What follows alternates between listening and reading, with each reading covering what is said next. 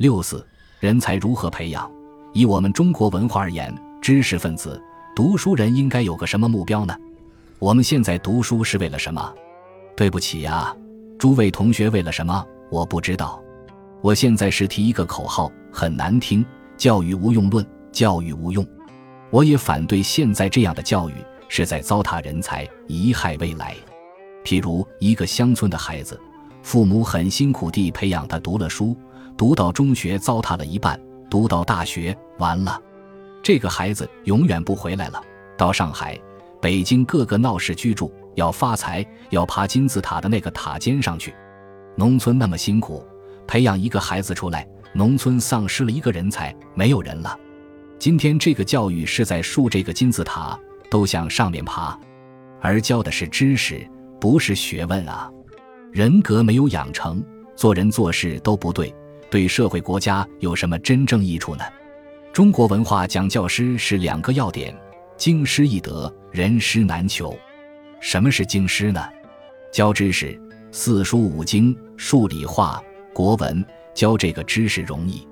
人师呢，他的人格，他的一切，在导师制的书院可以做一位人师，人格的表率，像孔子。孟子一样不容易，所以经师易得，人师难求。那么，中国原来的知识分子读书的目标呢？是求学问，包括做人做事、身心修养等一切的学问。凭兴趣来的，玩味一辈子，人格平等独立的，同谋生是两件事。不像现在人读书都是为了谋生。所以我提醒诸位年轻同学注意，我不敢说你们的目标是什么。现在反正社会的教育出问题，所以教育无用。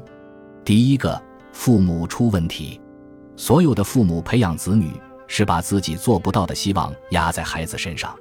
自己没有发财的，希望自己儿女出来发财；自己没有做官的，希望儿女出来做官；自己理想做不到的，希望儿女将来给我做到。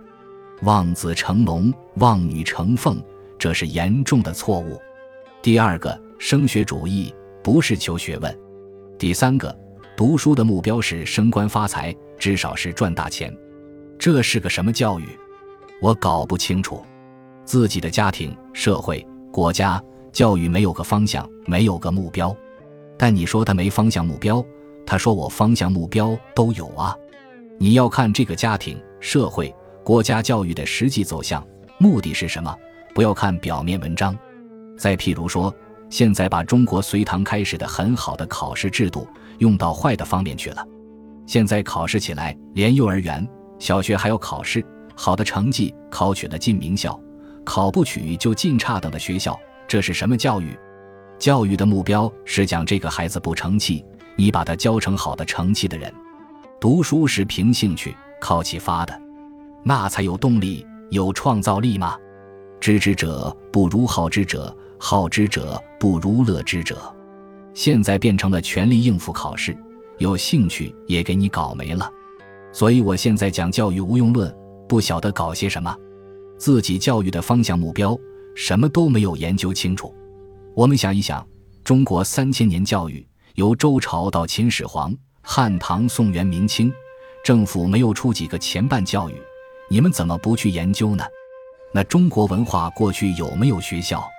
有啊，学校两个字是夏朝开始有的，唐朝有国子监，现在我们北京还有国子监古迹。汉朝叫太学，政府有学校啊，政府的学校是给高干子弟读的，不是给老百姓读的。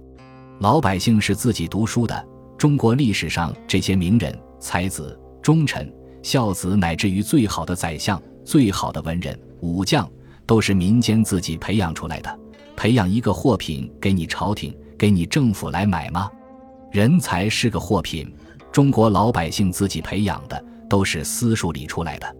所以古人说：“学成文武艺，或与帝王家。”然后你们政府用个什么功名嘛？三年一考，五年一考，考取了做官或者备用。历代没有像我们今天这样花了多少的教育经费培养了多少人才，然后出来了还要负责给大家找职业。还有，大学生失业的太多，活该！谁叫你读书的？中国本来是诗礼传家，都是家里读的，自愿读的，要谋生你就直接学谋生技术好了。这个我们要反省了。